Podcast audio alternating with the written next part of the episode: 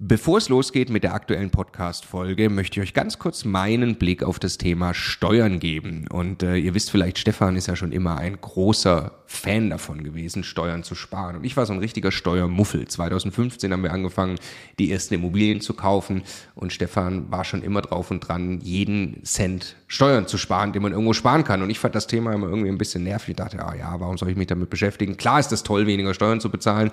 Aber jetzt wollen wir doch erstmal Immobilien kaufen, Business aufbauen und so weiter.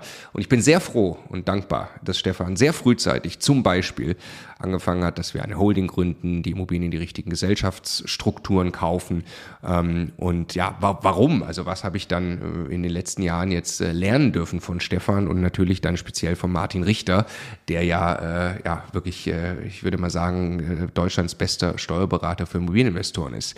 Was ich lernen durfte, ist, dass zum einen Immobilieninvestoren tatsächlich sehr viel mehr Möglichkeiten haben, Steuern zu sparen. Das ist schon sehr eindrucksvoll, was man alles machen kann. Aber dann, und das ist der entscheidende Punkt, sind die gesparten Steuern ja pures Eigenkapital. Es geht also nicht nur darum, dass ich jedes Jahr x tausend Euro weniger Steuern bezahle, sondern es geht darum, dass ich dieses Geld als pures Eigenkapital, als Immobilieninvestor ja wieder ans Arbeiten bringe und sie mit zweistelligen Eigenkapitalrenditen einsetze.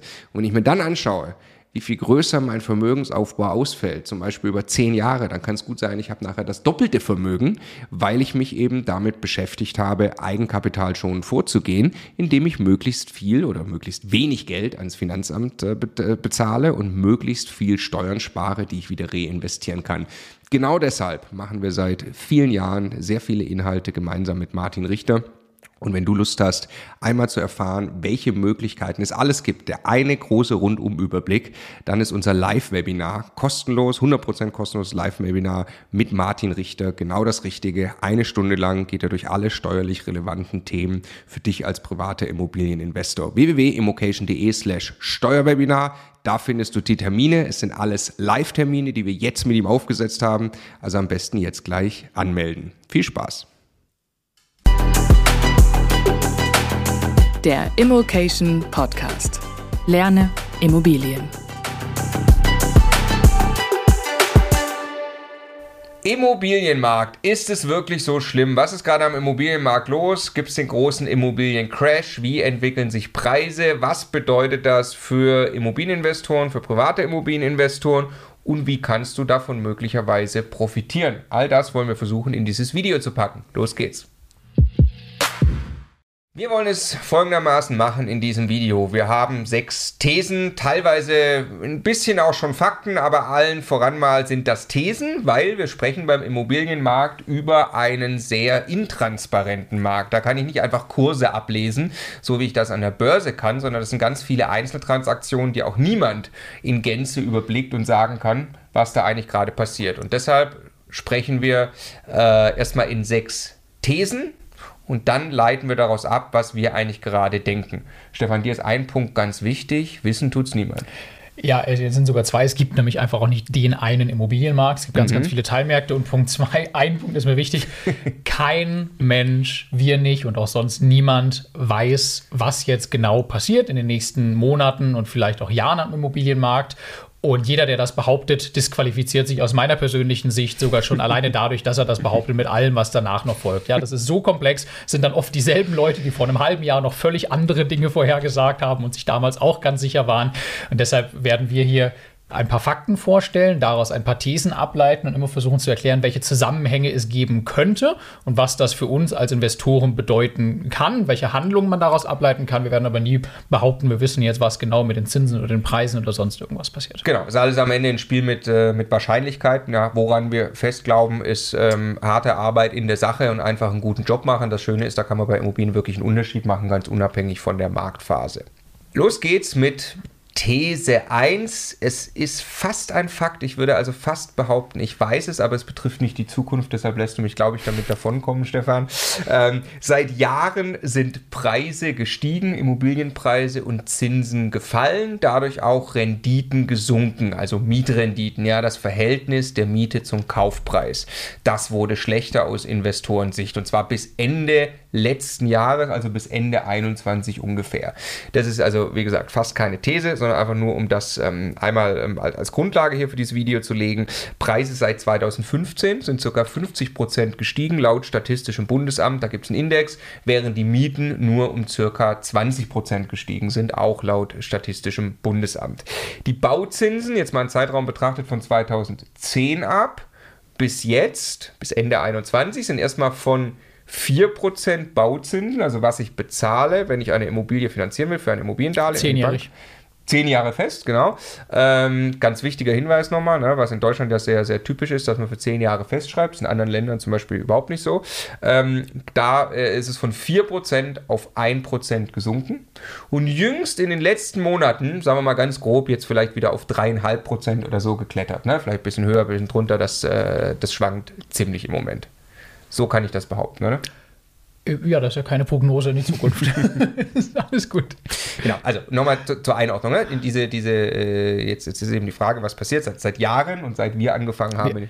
Also nee, was, was eigentlich ja da drin steckt, ist, wir hatten ein extrem niedriges Zinsniveau jetzt ein paar Jahre. Ich habe immer meinen Vater im Kopf, der äh, ehemals Banker mir immer gesagt hat, das ist nicht normal, das hat nichts mit dem Durchschnitt der, äh, der, der Langzeit zu tun. Und jetzt nähern wir uns einfach nur quasi gerade einem normalen Zinsniveau, wenn man das so möchte, wieder. Ne?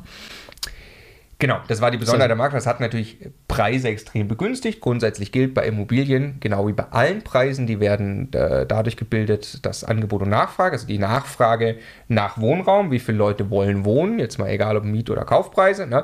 und wie viel ist dieser Wohnraum dann an der speziellen Stelle, das ist das Besondere natürlich an der Immobilie, wie viel ist dieser Wohnraum dort nachgefragt. Und dann gibt es eben die Spezialität der Zinsen, weil viele Leute, wenn sie Immobilien kaufen, die Immobilien finanzieren, haben die Zinsen einen erheblichen Einfluss auf den Preis. Und da hat Stefans Papa mit Sicherheit recht. Da waren die letzten Jahre sehr ungewöhnlich niedrig in den Zinsen. These Nummer zwei. Kaufnachfrage sinkt erheblich im Moment, kann man beobachten, und die Vermarktungsdauern steigen erheblich.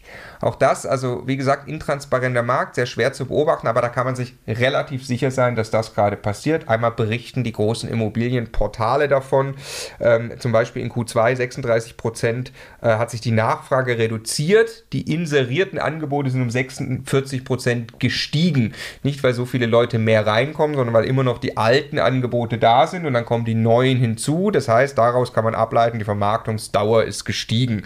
Ähm, und das können wir auch bestätigen aus Gesprächen, die wir selbst so führen, richtig? Ja, zum Beispiel mit äh, Maklern aus großen deutschlandweiten äh, Makler-Franchises, zum Beispiel der Stefan Sieger berichtet das aus unserem Coaching-Team, äh, aus ganz, ganz vielen Einzelsituationen und äh, Kommunikationen mit, mit eben Kollegen von ihm. Äh, die Leute haben noch eine gewisse Kaufpreisvorstellung. Die Verkäufer wollen ihre Immobilie verkaufen. Äh, treffen dann auf Käufer, die eine Kalkulation anstellen, die sagt, das kann ich mir jetzt aber entweder nicht leisten als Eigennutzer oder das macht für mich als Investment keinen Sinn als Kapitalanleger und dann nicht bereit sind, diesen Preis zu bezahlen. Und dann kommt eben heraus, dass die Verkäufer den Makler einfach länger daran arbeiten lassen, die Immobilie länger sich im Verkauf befindet. Und äh, das ist auch äh, typischerweise im Immobilienmarkt das Erste, was passiert, bevor irgendwann möglicherweise dann ein Verkäufer im Preis runtergeht, dass er halt einfach sich etwas mehr geduldet. Und da kommt dann schon irgendwann der Richtige, der das, äh, der das noch bezahlen wird. Und genau genau das sehen wir im Moment. Genau, also es ist schon spannend, ne? eine deutlich gesunkene Nachfrage. Also wenn vorher sich zehn Leute angestellt haben, um eine Immobilie zu kaufen und jetzt nur noch ein, zwei oder drei, das hat dann schon erheblichen Einfluss. Würde man ja meinen, die Preise. Aber, sorry, nur ganz, aber, aber ja, Nachfrage nicht im Sinne von weniger Leute brauchen jetzt Wohnraum ja, oder ja, hätten Interesse, ja, sondern, sondern, im Sinne von sich auf diesen Preis. Sagen, das ist für mich irgendwie vorstellbar oder attraktiv zu dem Preis, der da drin steht im Moment. Genau. genau. Deshalb These Nummer 3 die Preise gehen seitwärts, sinken vielleicht ein bisschen oder steigen noch leicht. Also die These ist sehr schwammig, wir wissen es nicht genau und da wird es jetzt auch wirklich äh, extrem diffus. Ja. Ähm, Immobilienmarkt für ganz Deutschland, also A sind es mal ganz große regionale Unterschiede, dann muss man eigentlich jetzt über Wohnimmobilien sprechen, dann muss man dort eigentlich sprechen über Eigentumswohnungen, die von Eigennutzer gekauft werden oder von Kapitalanlegern oder über Mehrfamilienhäuser, die kein Eigennutzer kauft, um in ein ganzes Mehrfamilienhaus einzuziehen. Also die Unterschiede äh, sind enorm. Die Durchschnittszahlen sagen überhaupt nichts aus für das, was ich gerade jeweils kaufen will, vielleicht, ja? Genau. Und deshalb, ähm, also es ist ein bisschen äh, schwierig zum Zeitpunkt, wo wir das Video aufnehmen, schon an die Q3-Daten so richtig ranzukommen. Ähm, teilweise gibt es die schon, man kann unterschiedliche Quellen anzapfen. Wir sprechen ja zum Beispiel mit, mit, äh, mit Price Hubble auch, ja, ähm, die noch von ganz leichten äh, gestiegenen Preisen berichten. Äh, man kann bei Europace reingucken, das ist, da geht es um ähm, äh, Finanzierung Finanzierungen, die abgeschlossen wurden mit den Banken in dieser Datenbank, ne? also tatsächlich real, was passiert ist. Und man kann natürlich bei den Portalen gucken, was berichten die denn so über inserierte Angebotspreise.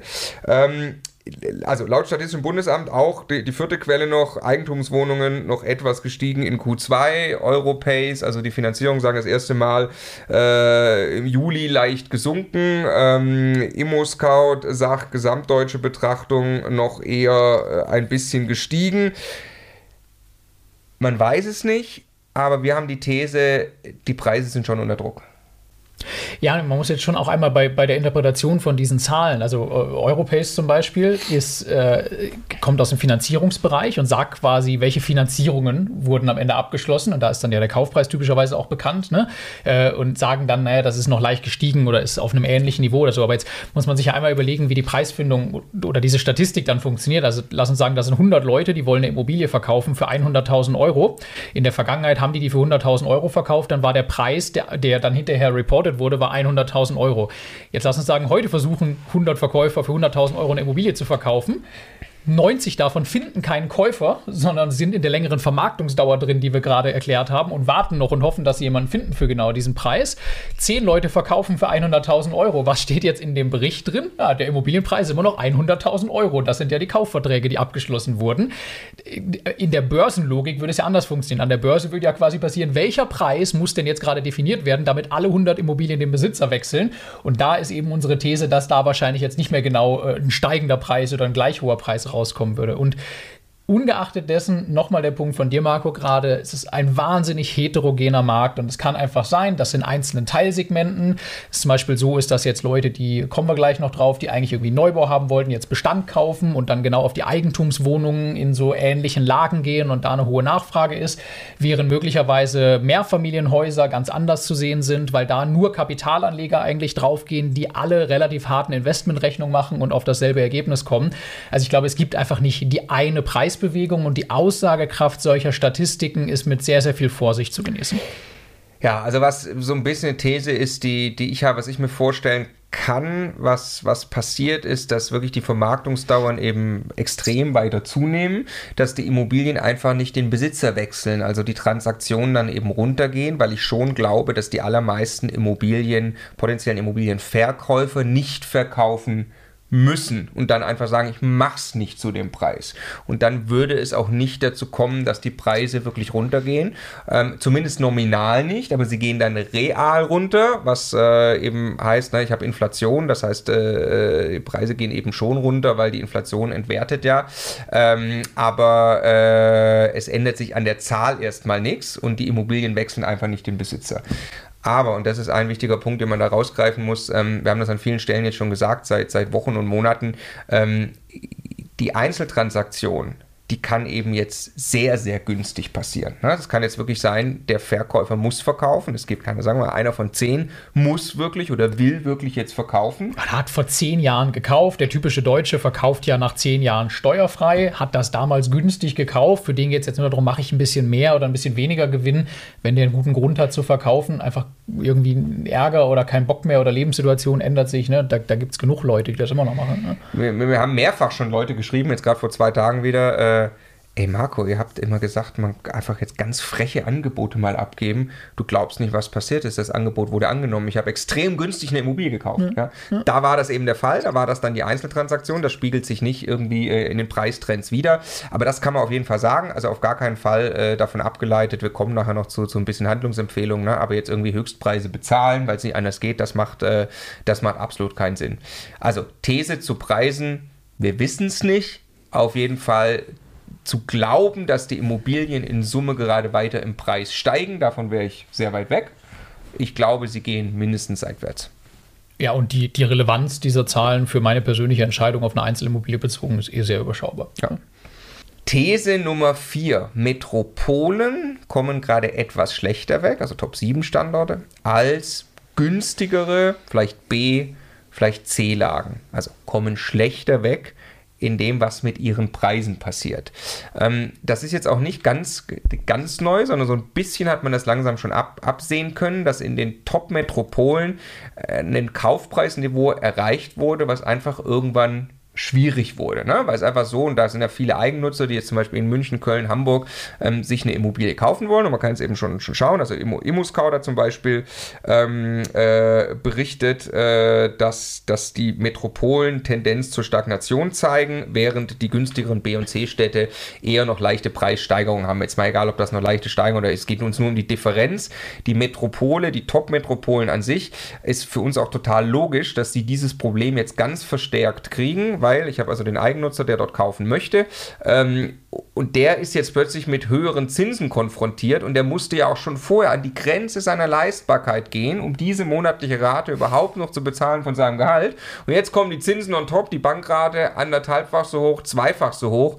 Das kann er sich logischerweise nicht mehr leisten, also wird er diese Immobilie so nicht kaufen. Ja, und das gleiche gilt logischerweise auch für jeden, der als Kapitalanleger in, äh, Anleger in solchen Lagen unterwegs ist. Ne? Auch der hat eine relativ enge Kalkulation.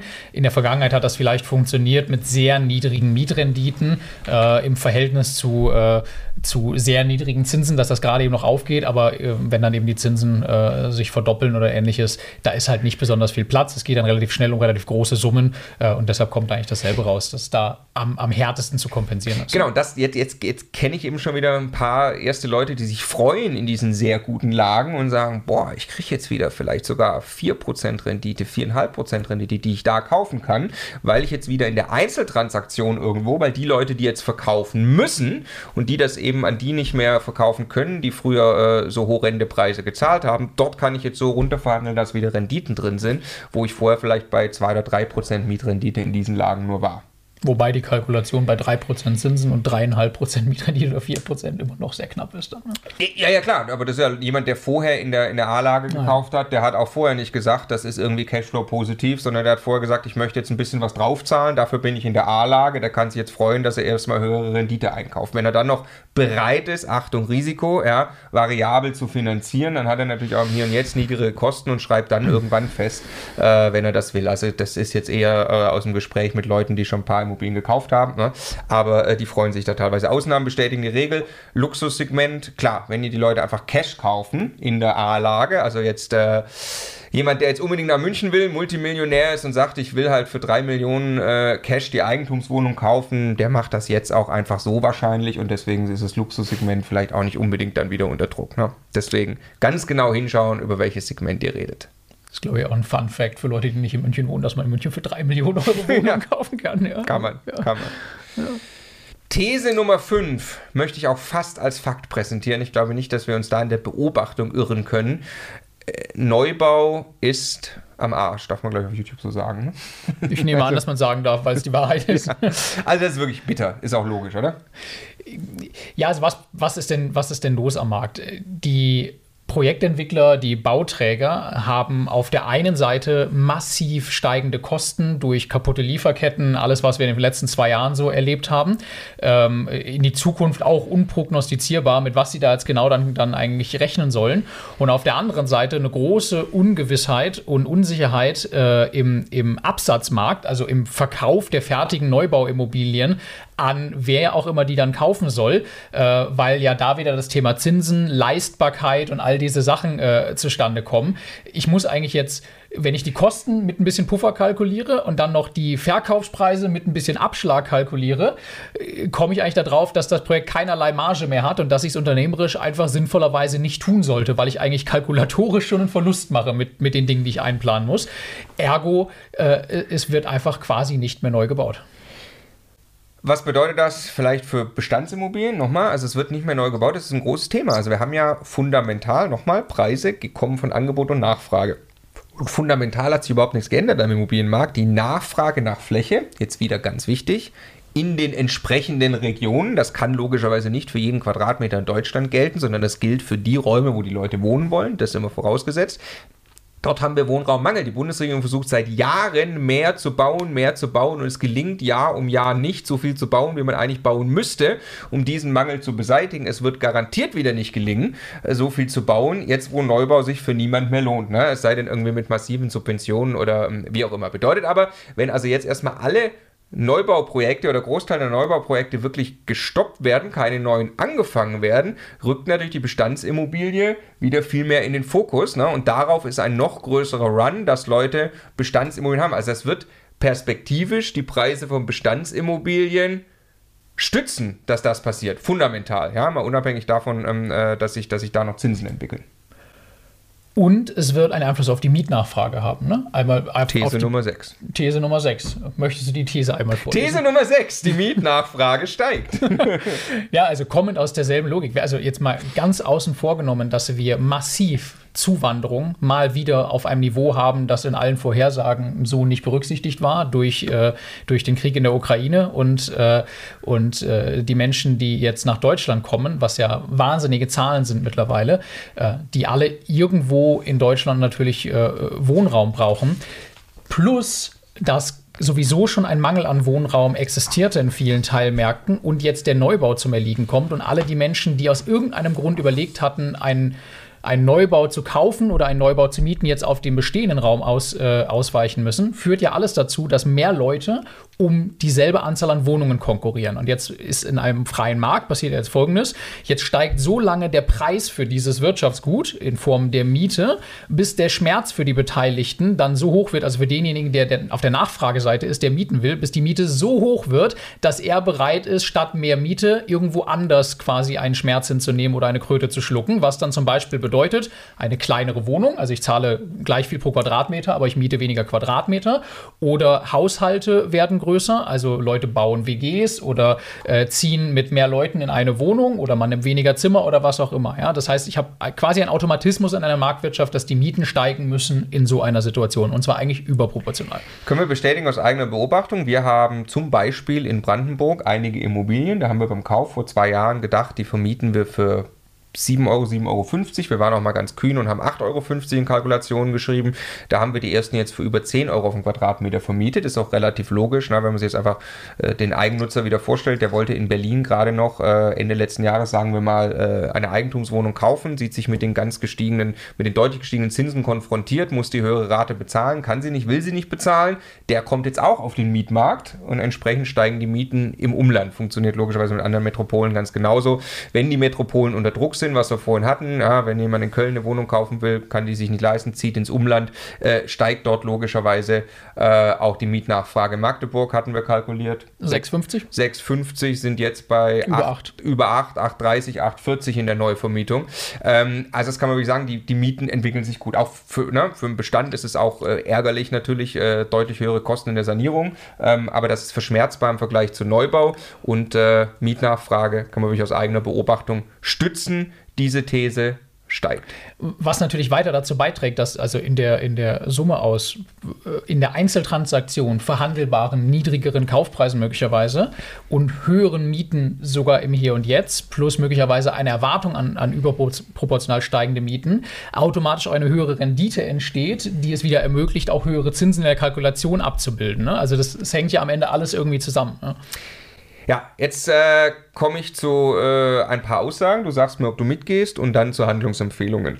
Ähm, also große Frage jetzt erstmal, fallen die Preise gerade deutlich? Wie schlimm ist es? Crash der Markt? Zuallererst mal, ja, der Immobilienmarkt verändert sich so deutlich wie in den letzten 10, 12 Jahren nicht. Das kann man sagen. Ne? Also ausgenommen mal Corona, da gab es ein paar Wochen, da war es relativ ja. intensiv, aber das kann man sagen. Ja. Okay. Aber ja. crasht nicht, ne? Und es gibt nicht den Immobilienmarkt. Deswegen differenziere ich jetzt ein bisschen. Ja. Ähm, ähm, wenn man, also Crash ist ja sowieso nicht äh, definiert. und Quatschwort, ja. ja, ich glaube auch nochmal ganz wichtig zu verstehen, äh, äh, dass jetzt ähm, Immobilienpreise, Bestandsimmobilien, so Immobilien wie wir die zum Beispiel halten, ja, ähm, äh, das crasht in Deutschland nicht auf die Art und Weise. Das, was in der Subprime-Krise, haben wir oft genug kommentiert, passiert ist, äh, ganz andere Mechanismen. Da gab es eine Überschuldung, ein großes Finanzierungsproblem. So ist die Finanzierungsstruktur in Deutschland gar nicht von Immobilien. Die Zinsen sind langfristig festgeschrieben. Dieses Jahr laufen eben nicht die Zinsbindungen aus von den Immobilien, die letztes Jahr gekauft wurden, ähm, sondern dann in zehn Jahren. Ähm, deshalb, äh, da gibt es auch dadurch keinen irgendwie äh, ausgelösten Flächenbrand, so wie in der Subprime-Krise. Ähm, aber ich würde jetzt einfach mal behaupten, Neubau crasht. Also, um das Wort auch mal da zu benutzen. Ne? Also, das ist, schon, das ist schon krass, wie sehr Neubau jetzt hier einfach gestoppt werden muss. 5,3 Prozent in Hamburg Rückgang in den Angebotspreisen für Neubauwohnungen von Quartal zu Quartal als Beispiel. Ne? Ähm, das ist schon signifikant. Jetzt Angebotspreise heißt einfach nur, dass quasi die, die Bauträger ähm, Projektentwickler bereit sind, äh, die fertiggestellten Immobilien jetzt für weniger zu verkaufen. Ne? Weil Leistbarkeit und so haben wir diskutiert möglicherweise auch einfach, um dann lieber die Liquidität jetzt reinzuholen ne, und so ein bisschen die Kriegskasse zu füllen für Schlechtwetter, ähm, äh, statt da äh, längere Vermarktungsdauer, noch viel längere Vermarktungsdauer in Anspruch zu nehmen. Aber noch viel dramatischer ist eigentlich, dass der Neubau, also einfach, dass jetzt neue Projekte gestartet oder zu Ende gebracht werden, dass das halt so massiv zurückgeht und das ist ja ein Prozess, der sich auch nicht so schnell wieder einstellen lässt hinterher oder umkehren lässt. Ne? Also wenn so ein Unternehmen zurückfährt, Handwerker entlassen werden, Personal freigesetzt wird mit allem, was wir auch an Fachkräftemangel und sowas in Deutschland haben, das kriege ich ja hinterher nicht innerhalb von einem Quartal oder zwei Quartalen wieder hochgefahren. Das heißt, alles, was wir da jetzt an Speed verlieren, wird eine ganze Zeit lang an Speed fehlen. Das heißt, der Mangel an fertiggestellten Neubauwohnungen und damit der Druck auf den Bestandsimmobilien ist eigentlich vorprogrammiert. Also Neubau wirklich massiv unter Druck. Ähm, Zweitens, was man, was man glaube ich, sagen kann, was ich sagen würde, äh, manche Immobilienhändler, Fix and Flipper, die zu hart am Wind gesegelt sind, gerade in den letzten Monaten, die crashen auch. Also es gibt erste Pleiten, würde ich sagen, von Leuten, die es einfach übertrieben haben. Warum? Ganz einfach. Habe ich vor sechs Monaten Immobilie gekauft mit dem einzigen Zweck, sie in sechs Monaten wieder zu verkaufen. Bin dabei möglicherweise nicht professionell vorgegangen, habe mich äh, verkalkuliert, keinen Puffer gehabt, habe einfach nur in den letzten Jahren vielleicht auch davon profitiert, dass Preise immer weiter gestiegen sind. Ich musste ja nur kaufen, halten und wieder verkaufen äh, und schon habe ich quasi Geld verdient, habe aber in Summe eigentlich ineffizient saniert, nicht gut gearbeitet ähm, äh, oder insgesamt einfach keinen Puffer in der Kalkulation. Ich kenne viele Immobilienhändler, die sagen, es ist wirklich, es ist nahezu nahezu Stillstand bei mir äh, an Anfragen für die Verkäufe, die ich mache, weil logischerweise das ja auch dann ein Segment ist, wo ich quasi äh, am oberen Ende des Marktes versuche zu verkaufen, wo es natürlich dann, äh, dann am allerschwierigsten ist. Heißt aber nicht, dass, das, dass da, da jetzt alle irgendwie von pleite gehen. Die allermeisten, mit denen ich dann spreche, merkt man, ja, ganz normal, ne? die wissen auch, dass solche Marktphasen gibt, seriös Puffer eingeplant, seriös gewirtschaftet, nicht vor sechs Monaten all in gegangen mit der Hoffnung, der Markt steigt einfach weiter. Ähm, aber da ist auf jeden Fall eine deutliche Abkühlung zu verzeichnen und trotzdem werden auch da Immobilien noch, äh, noch verkauft, wieder in der Einzeltransaktion ähm, und Geld verdient. Buy and Hold und bestell, speziell Bestandsimmobilien geht es eigentlich wunderbar. Kann ich das so sagen? Also erstmal ist ja der große Vorteil einer gekauften Buy-and-Hold-Bestandsimmobilie mit einer ausreichend langen Zinsbindung, was wir, was wir immer empfohlen haben. Wir selber haben die allermeisten unserer Immobilien auf 20 Jahre fest finanziert, kommen aus dem Lachen immer nicht raus, wenn wir diese Tabellen anschauen im Moment. Ja. Äh, ist ja eigentlich erstmal egal, was, was äh, diskutiert wird oder passiert in irgendwelchen Einzeltransaktionen am, äh, am Verkaufsmarkt. Ne? Ich habe meine monatlichen Mieteinnahmen, die sind immer noch da. Ich zahle dieselbe Rate an die Bank, die ist immer noch da. Die Mieten steigen in der Tendenz gerade sogar deutlicher, als ich das wahrscheinlich mal geplant habe. Eigentlich geht es mir wunderbar. Und dasselbe gilt ja tatsächlich auch zu jedem beliebigen Zeitpunkt in der Vergangenheit und auch jetzt für jeden neuen Buy-and-Hold-Deal, weil ich ja in dem Moment, wo ich kaufe, alle Informationen vorliegen habe. Also welche Mieteinnahmen darf ich hier hier gerade erwarten an diesem Standort oder kriege ich gerade jetzt? Was ist mein verhandelter Kaufpreis? Was ist die Rate an die Bank, die ich jetzt gerade in diesem Marktumfeld bekomme? Und wenn diese Kalkulation aufgeht, gilt dasselbe, was wir immer gesagt haben, dann muss ich ja nicht verkaufen. Dann habe ich eine Immobilie, die sich hoffentlich von selber trägt. Vielleicht dauert das ein, zwei Mieterhöhungszyklen oder sowas, ein paar Jahre, bis dann das ein positiver Cashflow ist. Aber ich habe das Objekt und gut ist. Der ganze Sturm, der links und rechts vielleicht gerade passiert, in der Neubaubranche und solchen Sachen, das muss mich eigentlich nicht direkt betreffen. Ja, ist wirklich ein fundamentaler Unterschied. Geld damit zu verdienen, äh, also Immobilien handeln, Immobilien zu bauen und zu verkaufen. Also wenn, wenn ich permanent auf den Verkauf angewiesen bin, das ist einfach ein anderes Geschäftsmodell, wie Long Game, nachhaltig strukturiert einen Immobilienbestand sich privat aufzubauen. Oft auch gerne in Kombination, machen viele, ne? ähm, aber das Modell Bestandsaufbau ist einfach hat einfach kein Problem in dieser Marktphase. So, was also tun und wie davon profitieren vielleicht sogar? Was ist jetzt, äh, was sind jetzt die richtigen Dinge zu tun? Zuerst mal äh, ganz wichtig in der Marktphase nicht spekulieren. War nie eine gute Idee, ist eine noch viel schlechtere Idee, die eigene Bonität zu überreizen und wie eben schon gesagt, wo auch viele jetzt schon Probleme haben, jetzt eine Immobilie zu kaufen, wo die einzige Option ist, damit der Case aufgeht, dass ich sie in sechs oder zwölf Monaten wieder gewinnbringend verkaufen kann, das würden wir auf keinen Fall jetzt tun. Ja, und dann beim Kauf von Bestandsimmobilien. Jetzt zählt die Einzeltransaktion. Das heißt, das, was, was, wo man vielleicht noch gesagt hätte vor einem Jahr oder so, ey, sei froh, dass du den Deal kriegst. Ne? Jetzt, äh, Hauptsache du kaufst. Genau, Hauptsache du kaufst. Es ist egal, ob du jetzt nur 5% runterhandeln kannst, lass den Deal nicht gehen, sonst kauft irgendwie jemand anders weg. Das ist jetzt anders. Ja, es dreht sich gerade einfach von einem Verkäufermarkt zu einem Käufermarkt, äh, zumindest in Teilen. Ja? Und äh, das ist etwas, was du, was du spielen solltest, spielen kannst und spielen solltest, dass du wirklich schaust, dass du nur dann äh, eine Immobilie kaufst, wenn es für dich wirklich attraktiv ist unter all den Rahmenbedingungen, die dazugehören. Also kalkulieren, besichtigen, kalkulieren, Angebote machen, im Kontakt sein mit möglichst vielen Maklern und Verkäufern. Irgendwann wirst du, wie der Marco gerade ein paar Fälle schon zitiert hat, die Rückmeldung bekommen, ja, machen wir. Der Verkäufer möchte zu diesem Preis verkaufen. Und das ist dann eben ein super Preis. Was brauchst du dazu? Du brauchst eine Finanzierung, die steht. Und das trennt im Moment die Spreu vom Weizen. Das ist also eine klare Handlungsempfehlung absolut Vollgas geben jetzt mit der Bank, sicherstellen, dass du an Geld kommst, lass dich nicht abwimmeln. Es ist deutlich schwieriger geworden, an die Finanzierung ranzukommen. Und mhm. die Leute, die da unvorbereitet reingehen, die nicht wissen, wie man richtig mit Banken spricht, die nur eine Bank statt 20 Banken ansprechen, und das sind eben die allermeisten, die sortiert es jetzt aus. Die haben eben nicht das Geld in der Hand, die können jetzt nicht davon profitieren, die Immobilien runterzuverhandeln, weil dann bist du ja eben der eine, der hinkommt und sagt, ich habe die Finanzierung, ich bin klar mit der Bank, biete 20% weniger. Ja? Und dann machst du plötzlich einen sehr, sehr guten Deal. Eigentlich gute Nachrichten, weil ich kann einen Unterschied machen. Ne? Genau. Weil mich mit in die Schlange von 20 Leuten stellen und hoffen, dass ich irgendwie äh, der attraktivste bin oder so, das ist halt weniger beeinflussbar als gute Arbeit zu wissen. Und tatsächlich würde ich mich auch beeilen. Jetzt kommt von mir eine These, die die Zukunft betrifft. Ich äh, hüte mich also zu behaupten. Obacht.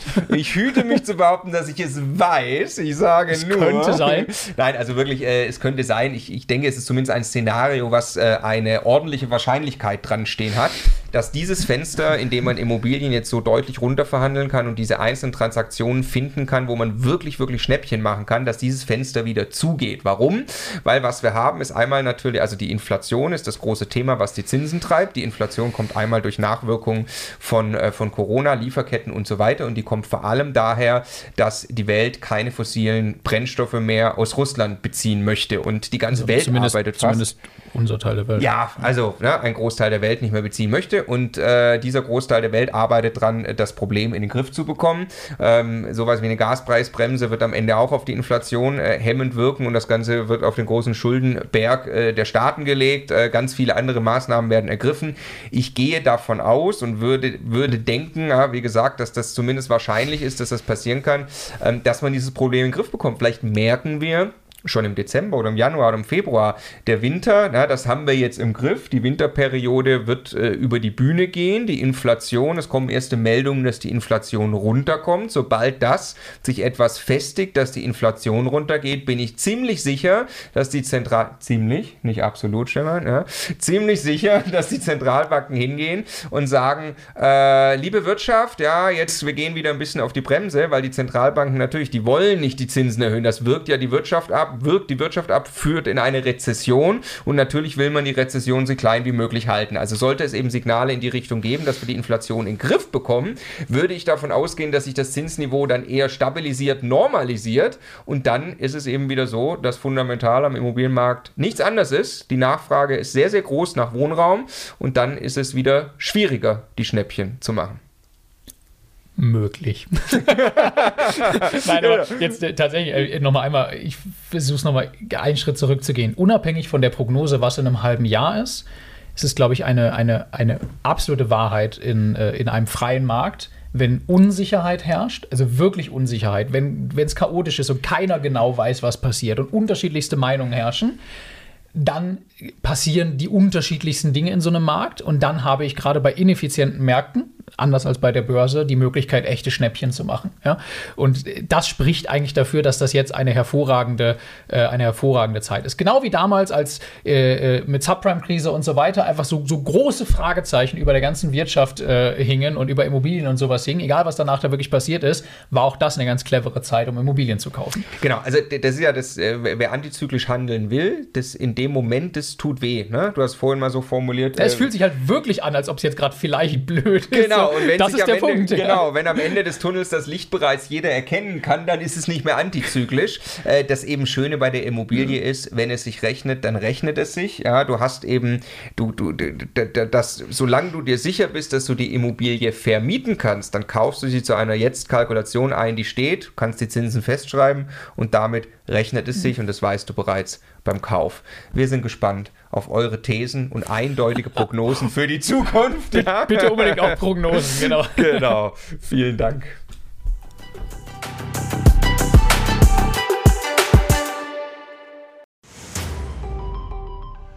Jetzt nochmal der Hinweis, bevor ihr die nächste Folge weiterzieht, auf unser Steuerwebinar. Live mit Martin Richter, also dem Steuerberater für Immobilieninvestoren in Deutschland. Äh, wirklich live, also genau diese Termine. Und äh, es wird einen Überblick geben über all die großen Möglichkeiten, als Immobilieninvestor Steuern zu sparen beim Bestandsaufbau, aber auch wenn man schon Vermögen hat, was man im Bestand sortieren kann, um einfach mehr Geld übrig zu behalten, wie man Vermögen weitergeben kann und so weiter. Also, glaube ich, ein absolutes Muss für jeden Immobilieninvestor. Ja, Stefan, du bist ja eh schon ein großer Steuerfan immer gewesen. Für mich ist er eher anstrengend, aber man kann es auch nicht ignorieren. Die Potenziale sind äh, wirklich extrem, die man speziell als privater Immobilieninvestor hat. Deshalb immocation.de slash Steuerwebinar. Da kann man sich anmelden, ist 100% kostenlos, ist live, gibt nur diese Termine, die dort stehen. Wir freuen uns auf euch.